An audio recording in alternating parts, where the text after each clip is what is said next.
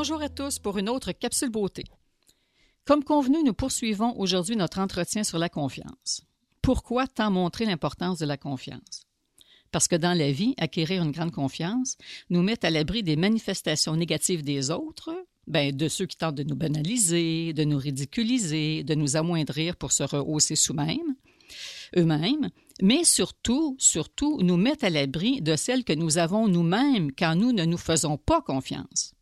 Nous savons très bien qu'une personne qui manque de confiance en elle devient son pire ennemi. Elle se conduit comme un mouton prêt à être tondu.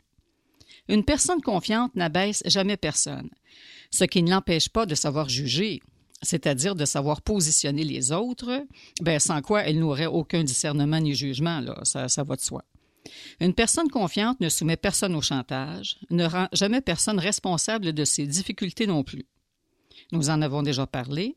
Nous savons maintenant que chacun d'entre nous sommes toujours responsables de ce qui nous arrive, car il n'arrive à un homme non pas ce qu'il mérite, comme le disait Jacques Rivière, mais ce qui lui ressemble. C'est pourquoi une personne confiante est incapable d'être victime. Elle ne peut pas se sentir victime de qui ou de quoi que ce soit, puisqu'elle sait que, selon le philosophe Aristote, tout est toujours reçu selon la forme du récipient.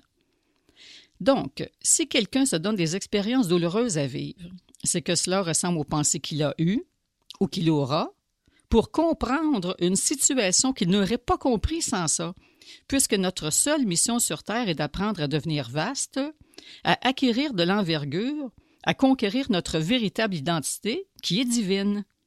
Bon, revenons à la confiance.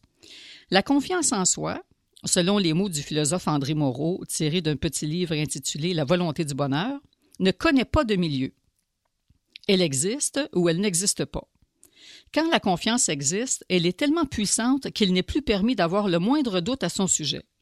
Quand elle n'existe pas, elle ne cesse pas pour autant d'être requise, mais à sa place, il y a le doute. Ça donne à réfléchir. Si nous comprenons bien ce qui vient d'être cité, nous savons maintenant que nous, possédons une grande confiance en nous-mêmes, ou non?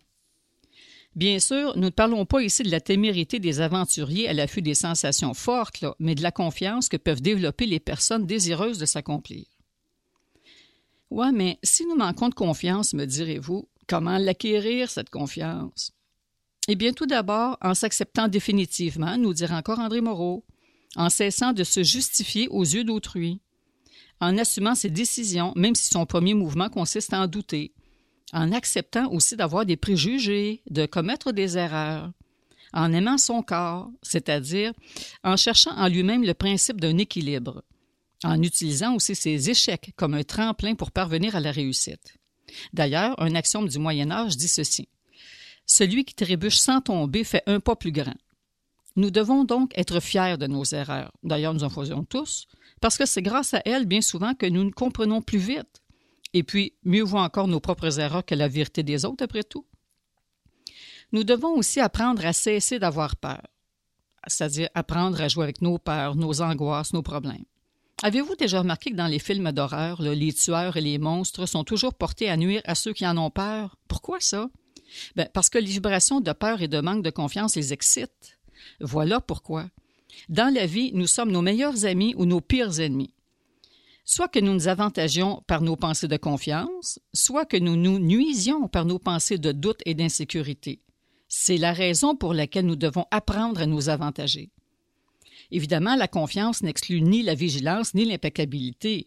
Euh, nous ne parlons pas ici, comme je l'ai mentionné tantôt, de témérité ou d'arrogance. Non, euh, écoutez, euh, je me jetterai pas en bas du huitième étage, par exemple, sous prétexte d'épater les autres, là, parce que je me fais confiance, comprenez? Bon. Alors, nous devons aussi savoir que celui qui se plaint, qui gémit sur son sort, ben, il ne vit pas dans l'absolu. Parce qu'être heureux, c'est être confiant, c'est vivre dans l'absolu. Celui qui se plaint confirme sa pénurie. Bon, écoutez, je, vous comprends, vous seriez peut-être tenté de me répondre que parfois nous avons raison de, nous plaindre, mais c'est que, voyez-vous, c'est quand, quand, nous nous plaignons, nous confirmons notre problème dans notre esprit, et ça, bien, ça a pour conséquence de le confirmer, lui, dans notre réel. C'est aussi, avouons-le, parce que nous n'avons pas encore saisi l'idée que nous sommes toujours responsables de tout ce qui nous arrive, de par nos pensées et nos vibrations. Donc, nous savons désormais qu'aucune injustice ne nous est faite. Je sais que ça semble atroce, difficile de concevoir une telle chose, j'en conviens. Et c'est pourquoi, justement, je le répète, la confiance est si importante. La confiance en son être profond. Donc, plus nous acquérons de confiance, hmm, je devrais plutôt dire, euh, plus nous nous installons dans la confiance, car la confiance relève d'une décision, plus nous sommes capables de belle folie et d'audace, mais surtout, plus nous sommes capables de dévotion et de ferveur envers notre être profond, ben, plus souvent en somme nous nous en remettons à lui, eh bien, plus nous commençons à rayonner. Effectivement, l'homme ou la femme éveillée n'est pas celui ou celle qui résonne, mais celui ou celle qui rayonne. Celui ou celle qui peut proclamer, qui peut proclamer consciemment que la vie est belle, malgré toutes les difficultés et les épreuves qu'elle lui apporte, ben, celui-là ou celle-là fait œuvre de confiance en son être, fait œuvre de sagesse. Alors, il s'agit de faire notre possible et puis de laisser notre être s'occuper de l'impossible. Ça, c'est de la confiance. Alors, la semaine prochaine, nous parlerons des bénédictions. Après tout, n'y a-t-il rien de plus beau sur terre que de bénir? Je vous souhaite à tous une belle semaine.